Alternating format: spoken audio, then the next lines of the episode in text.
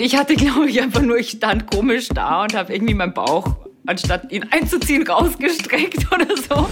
Wir tragen so 20 Prozent, habe ich mal gelesen, unserer Kleidung gar nicht, die im Schrank ist. Und dann habe ich aber doch einige Sachen auch in meinem Kleiderschrank gefunden, die noch ein Preisschild hatten. Der einen habe ich getroffen, wo ich jetzt keinen Namen nennen möchte, der leider sehr betrunken in einer Hotellobby war, wo in dem Moment alle meine Jugendträume einfach geplatzt sind, äh, weil ich mir immer irgendwie den anders vorgestellt hatte. Talk mit Tees. 2007 hatte Barbara Meyer Germany's Next Topmodel gewonnen und jettet seither als Model um die Welt. Davor hatte sie zunächst mal Mathematik studiert, um Programmiererin zu werden. Mittlerweile ist sie auch als Schauspielerin unterwegs und jetzt auch zu sehen in einem Kinofilm. Die Geschichte der Menschheit. Leicht gekürzt. Hallo Barbara Meyer. Hallo. So Barbara, was macht die Bienenweide? Die Bienenweide blüht langsam. Äh, ja, es, es, sind ein paar, paar, kleine Blätterchen schon aufgegangen. Ich habe mit meiner Tochter ähm, eine Blumenwiese gesät, aber so langsam ja. blüht sie. Also sie blüht nicht, aber die ersten Blätterchen kommen und wir sind ganz stolz, dass es, dass es funktioniert hat. Und ich dachte, man würde noch speziell etwas für Bienen machen. Also nicht nur die Wiese an sich, sondern irgendetwas Spezielles ist noch für die Bienen, weil es eine Bienenwiese ist. Das sind äh, Blumen, die ganz speziell für die Bienen äh, wichtig ah. sind und gut sind. Welche sind es? Das weiß ich jetzt gar nicht ganz also, genau. Okay. Außer der kleinen Tüte auf jeden Fall. Ich habe ne? normalerweise keinen grünen Daumen. Ähm, ich habe eine Pflanze, die lebt tatsächlich seit der Studienzeit bei mir. Die hat schon viele Durststrecken hinter sich, aber sonst ja. habe ich keinen grünen Daumen und ich bin froh, dass überhaupt irgendwas aufgegangen ist. Barbara, die Geschichte der Menschheit, leicht ja. gekürzt, das ist der Film. Es gab ja die Voyager damals, ich glaube 77, die so eine, so eine Datenplatte mitgenommen hat für irgendwelche Menschen, die uns in ferner Zukunft mal entdecken. Und da ist vieles Wichtige aus der Menschheit drauf. Musik, glaube ich, auch. Chuck Berry zum Beispiel. Wie gesagt, das war ja in den 70ern, als das hochgejagt wurde. Einzelne Kapitel werden in diesem Film durchgenommen. Also der Bau der chinesischen Mauer zum Beispiel, die Kreuzigung von Jesus, ja, wie sie wirklich ablief und so weiter und so fort. In welcher Episode der Menschheit, also abgesehen vom Film, wärest du gerne mit dabei gewesen? Ach, das ist sehr schwierig. Also äh, jetzt im Film war ich in der Renaissance und das war schon toll, weil da gab es schon schöne Kleider auch für die Damen. Es macht natürlich ja. auch Spaß, so ein ganz tolles Kleid auch so auf der Straße so tagsüber zu tragen. Ja. Aber ich glaube, ich fände wirklich so die, die Zeit von der griechischen Antike schön wo so die, äh, ja. die Dichter und Denker waren und wo so die Naturwissenschaften gegründet worden sind. Das glaube ich, fände ich ganz spannend. Und wahrscheinlich auch die Mathematik, oder? Das hat er dein Studiengang ja. damals. Er hat ja Pythagoras, wahrscheinlich fällt er ja diese Zeit, nehme ich wahr. Ja, und der, der hat Sachen äh, erfunden, die heute noch gelten oder gefunden. Er hat sie sich ja nicht ausgedacht, sondern entdeckt. Die gelten heute noch. Und äh, in welchen anderen Wissenschaften gibt es sowas? Das, äh, ich meine, früher dachte, da dachte man auch, dass, dass die Erde irgendwie eine Scheibe ist und das alles wurde irgendwann ähm, relativiert und man hat gemerkt, das ist nicht so. Aber in der Mathematik, diese ganzen Grundsätze gelten heute noch und das ist doch super spannend. Also, was, ja. was hat denn der noch erfunden, außer seinem Satz, der Pythagoras? Ja, ich glaube, äh, der hat, äh, das ist natürlich das berühmteste von ihm, äh, sein ja, Satz, ja, weil der nach ihm benannt wurde. Aber die haben natürlich in der Mathematik ganz viele so Grundsätze auch einfach festgelegt. Ich habe ja mal Mathematik studiert und dann ist es zum Beispiel wichtig, dass man so manche Sachen festlegt. Alles andere erschließt sich durch Logik draus. Also eins der ganz wenigen Sachen ist zum Beispiel das festgelegte, eins ist größer als null.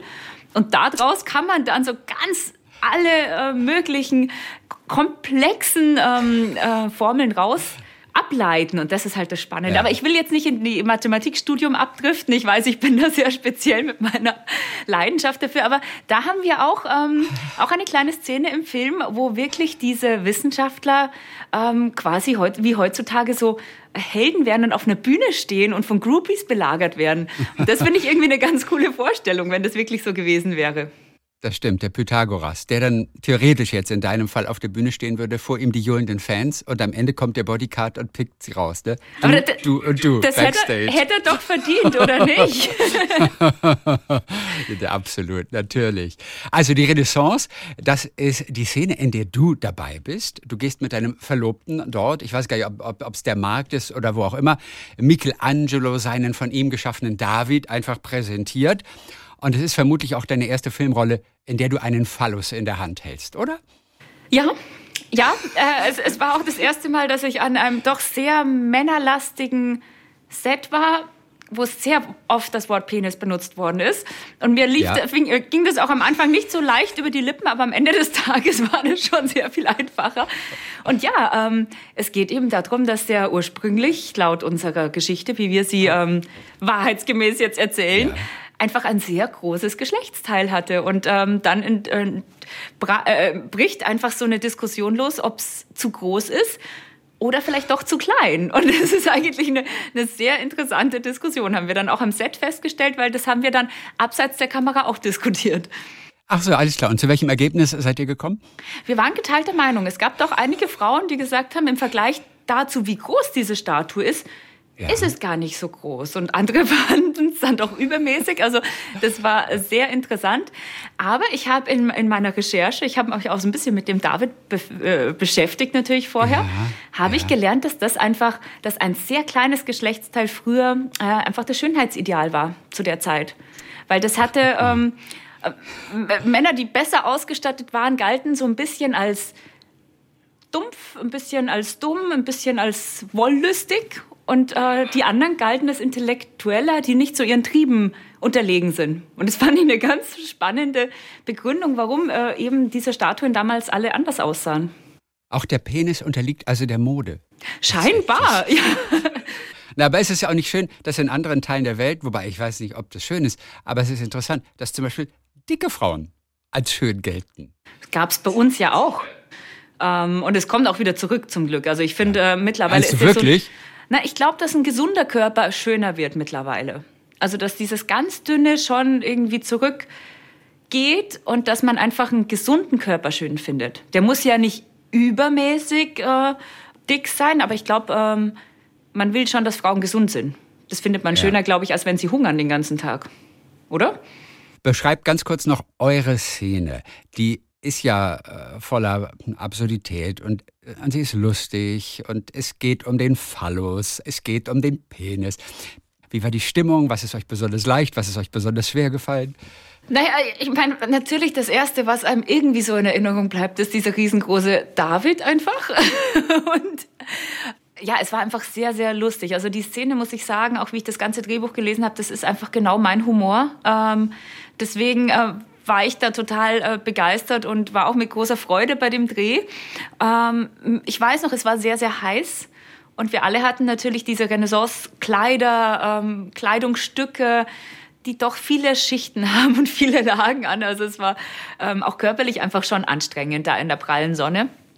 Aber ja, ich hatte immer diese wunderschöne Statue neben mir, das hat es dann entschädigt. Was ist für dich denn der Inbegriff von Schönheit? Denn damals, und das nennt man ja den, den, das Stendhal-Syndrom, sind ja Frauen in Ohnmacht gefallen angesichts der Schönheit dieses David. Also das war früher, da waren sie auch in der Oper bei Tristan und Isolde und sind ohnmächtig geworden, weil dieser Eindruck der Schönheit sie überwältigt hat. Und bei, bei dem David, das war eben das zweite Beispiel, war es früher auch öfter mal so. das wusste ich nicht, aber das ist ja, super. Bei, bei, bei dir hat es nicht funktioniert, obwohl er so einen großen Penis hatte, euer, euer David in dem Film. Aber was ist das Allerschönste für dich auf der Welt jetzt sag nicht bitte deine Tochter, aber, aber bei dem du dir vorstellen kannst, ach, das ist wirklich so schön, da könnte ich durchaus in Ohnmacht fallen. Ach, oh, das ist schwer zu sagen, vor Schönheit in Ohnmacht fallen. Ich weiß es nicht. Ich bin auch damals, ich hatte natürlich auch in meinem Zimmer alle möglichen Sänger und Boygroups an der Wand hängen mit Plakaten und äh, mit so Postern. Aber ich glaube, bei einem Konzert, ich, ich wäre nicht in Ohnmacht gefallen. Ähm, vor Schönheit, ich weiß nicht. Welche Poster hattest du? Ähm, ich hatte Kelly Family ziemlich lange. Ähm, ja. Sascha, Oli P., so diese, also ich bin immer so mit dem Mainstream mitgeschwommen und dann hatte ich aber auch Spice Girls und so coole, taffe Frauen. Mhm. Also die hatte ich schon auch. Ähm, ich überlege gerade, ob da noch jemand kam. Hm. Na, wenn es ein großer wäre. Rednecks hatte gewusst. ich auch mal, diese Cowboys. Rednecks. und du bist mittlerweile allen wahrscheinlich persönlich schon begegnet. Nicht allen, ähm, einigen, ja. Wer fehlt denn noch? Die Spice Girls oder was? Nee. Die Spice Girls, die, ich habe sie zumindest jetzt bei ihrer großen Tour, ähm, wann war das, 2019, war ich in London im Stadion, fast ganz vorne mit meiner besten Freundin und wir waren wirklich wie Teenager wieder. da habe ich, glaube ich, eine oder zweimal live getroffen, aber die habe ich dann wirklich äh, beim Konzert gesehen, das war schon toll. Und welche Begegnung von denen deren Poster du an der Wand hattest damals, hast du doch besonders in Erinnerung? Denn das ist ja schon das Besondere. Jemanden, den man an seiner Wand hängen hatte, dann das erste Mal echt zu treffen. Bei wem war es am speziellsten?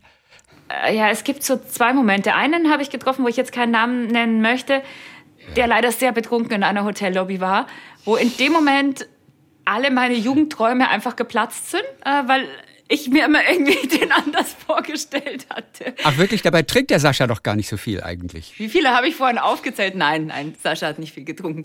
Ähm, ich überlege gerade, ich glaube, ich habe, ähm, der hing nicht an meiner Wand, aber ich habe äh, direkt nach unserem Finale mal Ray Garvey getroffen der mir gesagt hat, äh, er hat uns irgendwie mit seiner Frau im Fernsehen irgendwie angeschaut, die Staffel, oder irgendwie mal kurz reingeschaltet.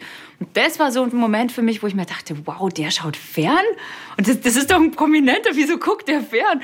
Da habe ich irgendwie so zum ersten Mal wirklich einen Prominenten als so einen normalen Menschen kennengelernt. Und das äh, ist mir bis heute so in Erinnerung geblieben, weil man natürlich, wenn man jemand immer, oder die Prominenten nur im Fernsehen mhm. sieht, versteht man gar nicht, dass sie so ein ganz normales Leben ja auch irgendwie haben. Und er geht sogar mit seinem Hund spazieren manchmal. Ja. Nachmittags. Ja, na schau.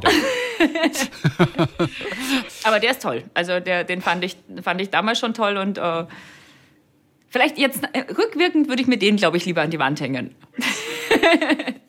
Eure Szene spielt ja in Florenz.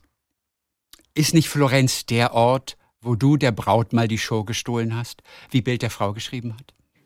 Ach, Silvi, nein. Ähm, der Braut die Show gestohlen. Hieß es nur damals in der Zeitung, habe ich gelesen. Du hättest ein Kleid gehabt. Du Ach so, nein, mit dem war, Kleid der, der, Braut die Show gestohlen. Nein, nein, das war ja, umgekehrt. So, nee, ich weiß. Es war ursprünglich umgekehrt. Auf deiner Hochzeit hat sie die Show gestohlen und du hättest dich dann gerecht. Nein, habe ich gar nicht. die Zeitung geschrieben halt. Nee, nee, nee, nee. Ich hatte ein ganz anständiges, braves Kleid bei ihrer Hochzeit an. Nein, ich habe damals noch gestillt, das weiß ich nämlich. Deswegen war es war gar kein so besonderes Kleid, was ich da getragen habe. Nee. Aber auch Silvi hat mir nicht die Show gestohlen. Die sah einfach traumhaft schön aus. Aber ähm, jetzt nicht so, wie äh, die Medien geschrieben haben, dass sie da absichtlich irgendwie ein tief ausgeschnittenes Kleid. Niemand, selbst meine sehr bodenständige Familie, hat das Kleid irgendwie als schlimm empfunden. Also das waren einfach so ein bisschen die Medien, die das da hochgepusht ja. haben. Aber natürlich. Aber wir wissen ja, wo es herkommt. Wir wissen ja auch, wo, wo es steht. Äh, äh, steht denn wirklich sehr viel Quatsch über dich in den Zeitungen und du bist natürlich in diesen Blättern auch überall vertreten. Ähm, Quatsch geht Ach, so. Es, es, gibt so manchmal Sachen, wo ich mir denke, ja, es entspricht jetzt nicht hundertprozentig der Wahrheit. Ähm, aber jetzt eigentlich so großer Quatsch nicht unbedingt, nee. Also okay. klar, es gibt immer gut. wieder Sachen, die, die nicht wahr sind, wo ich mir denke, das muss nicht sein, weil ich weiß schon, dass viele Leute denken, alles ist gut recherchiert und stimmt, was in der Zeitung steht. Das dachte ich früher auch. Und ich stolper auch manchmal über Schlagzeilen und denke im ersten Moment, das stimmt, obwohl ich eigentlich besser wissen müsste, dass es nicht so ist. Ja. Ähm, das finde ich manchmal schade, dass man den Menschen einfach so ein bisschen irgendwann den Glauben nehmen wird an die Medien. Je mehr Fake News, wie man jetzt so schön sagt, da steht. Ähm, das wäre schön, wenn es die nicht geben wird, weil dann könnte man den Medien mehr vertrauen. Aber ja. Ja. bei mir hält sich das in Grenzen. Das ist okay. Was hat dich am meisten geärgert? Denn von dem, was du mal gelesen hast über dich? Am meisten geärgert? Puh. Aber dann kann es ja so schlimm auch gar nicht gewesen sein. Ja, ja, ärgert mich manchmal was, aber so. Ähm, ich weiß noch, es ist aber schon lang her, da stand irgendwo mal, dass ich, dass ich schwanger wäre. Das war, da war ich aber noch ganz jung. Und ich hatte, glaube ich, einfach nur, ich stand komisch da und habe irgendwie meinen Bauch, anstatt ihn einzuziehen, rausgestreckt oder so. Und das war irgendwie, das hat mich damals geärgert, weil ich damals auch noch unter so einem großen Druck einfach war, schlank zu sein. Und dann dachte ich, und jetzt sind diese sehr, sehr unvorteilhaften Bilder überall in den Medien. Und meine Familie hat mich gefragt, ob der Nachwuchs unterwegs ist, weil, wie gesagt, die glauben das halt dann, wenn das da steht. Das war so damals ein bisschen schwierig. Ja. Heutzutage würde ich da eher drüber lachen. Ähm, ja. Aber als junges Mädchen, wenn man unsicher ist, äh, ist das natürlich auch nicht alles so leicht. Und es nimmt ja auch kein Ende mit diesen Geschichten. Neulich stand schon wieder in der Zeitung, dass du schwanger bist. ja, Mann, es hört einfach nicht auf.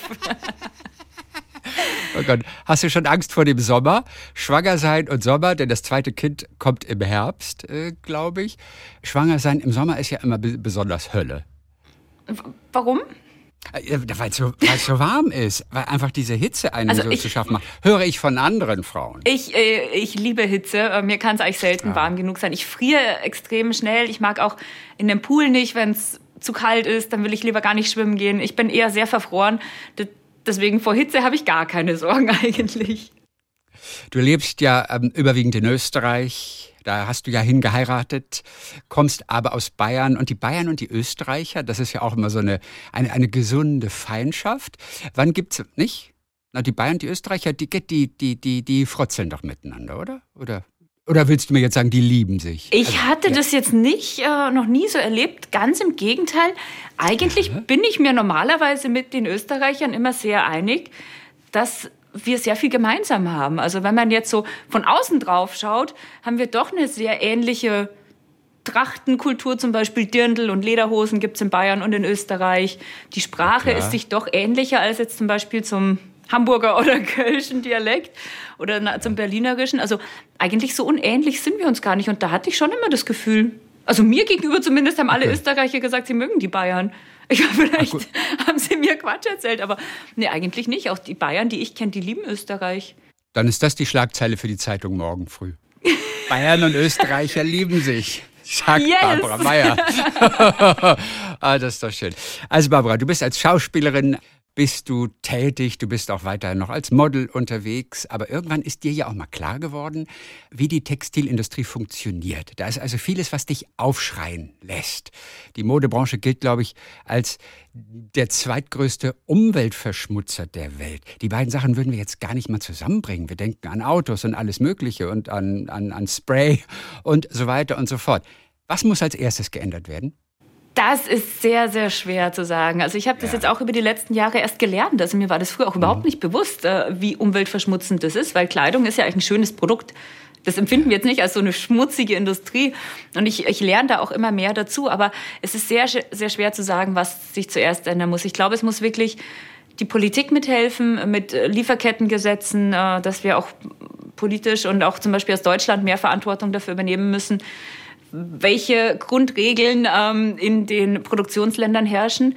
Es sind aber auch die Konsumenten, die einfach ähm, ihr Verhalten ein bisschen umdenken müssen, weil Kleidung ist einfach zu so einem Wegwerfprodukt geworden. Es ist die Qualität teilweise sehr schlecht, aber die Trends ändern sich so schnell, ähm, wo es früher zwei große Kollektionen im Jahr gab, gibt es jetzt manchmal jede Woche eine neue Kollektion oder neue Teile im, im Laden.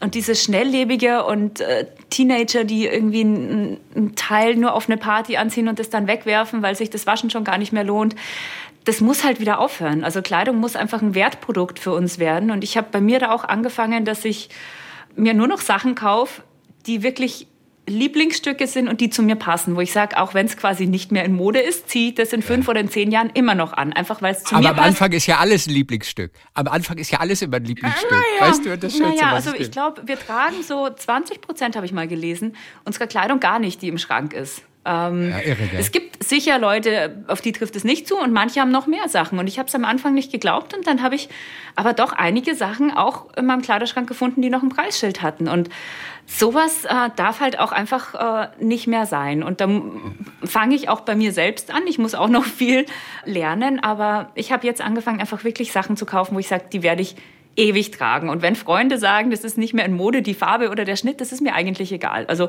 da, natürlich ist es so ein Reifungsprozess. Als, als junger Teenager oder so will man noch viele Trends mitmachen. Aber ich glaube, da müssen einfach alle irgendwie zusammen helfen und äh, Politik und natürlich auch die Wirtschaft muss Verantwortung übernehmen. Die sind wahrscheinlich die, die sich am wenigsten gern bewegen. Aber auch die Konsumenten können da mit ganz großer Macht eigentlich was einfordern. Aber da müssen wir eben, wie damals bei, bei Fridays for Future, wo plötzlich die Jugend sich eingesetzt hat, wenn jetzt die ganze Jugend diese Billigkleidung boykottieren würde, würden wir super schnell bessere Kleidung haben. Aber wird nicht passieren, vermutlich, ne? Ja, ja, vielleicht ja doch, vielleicht ja doch. Also wir müssen vielleicht schon die Hoffnung behalten. Ja.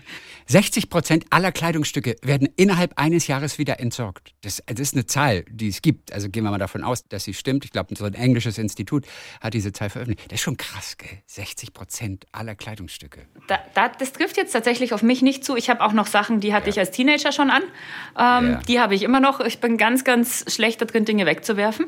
Aber ja, das zeigt eben, dass Kleidung für uns nicht mehr so einen, einen Wert hat, wie es das früher hatte. Musst du eigentlich immer gut gekleidet sein, wenn du in der Öffentlichkeit bist? Oder kann man dich auch mal in Jogginghose dein Kind spazieren fahren sehen? Also natürlich nicht im Volksgarten in Wien. Was heißt, muss ich schön gekleidet sein? In gewisser Weise will ich das schon manchmal, aber wenn ich jetzt mit, mit meiner Tochter am Spielplatz gehe oder zum Supermarkt gehe, dann äh, habe ich sicher keine hohen Schuhe an und keine Designerkleidung. Da habe ich einfach irgendwie eine Jeans und ein T-Shirt und, und äh, Sneakers an. Ähm, das kommt ganz drauf an. Aber wenn ich jetzt zum Beispiel mit meinem Mann schön essen gehe, auch wenn es privat ist, dann habe ich schon auch gern was Schönes an. Also das, ähm, es kommt so ein bisschen auf, auf den Anlass an, aber ich laufe auch genauso ungeschminkt und äh, nicht gestylt durch die Gegend. Denn die Gefahr besteht ja, irgendjemand druckt es ab, du mit dem Kinderwagen unterwegs, im Bild, aber eben auch nicht geschminkt, das kommt auch noch da hinten hinzu, dass da so eine gewisse Eitelkeit einsetzt. Es sei denn, ihr könnt schon von vornherein diese Fotos verhindern. Ja, ähm, also mit, mit unserer Tochter natürlich, da verhindern wir alle Fotos, weil die möchten wir nicht ähm, irgendwo in den Medien haben. Halten sich auch alle ganz, ganz schön dran. Also das finde ich auch wirklich toll. Hat auch noch nie jemand versucht oder auch im Spielplatz oder so sie zu fotografieren. Das passiert uns zum Glück nicht.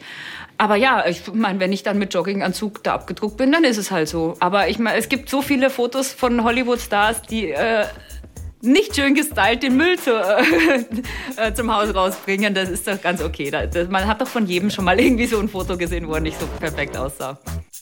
In einem sehr schönen Kleid bist du jetzt aber zu sehen in dem Kinofilm Die Geschichte der Menschheit leicht gekürzt. Gibt's jetzt im Kino. Dann Dankeschön für heute. Dankeschön. Barbara Meyer, ganz herzlich Grüße und schönen Sonntag. Dankeschön, ebenso. Talk mit Tees.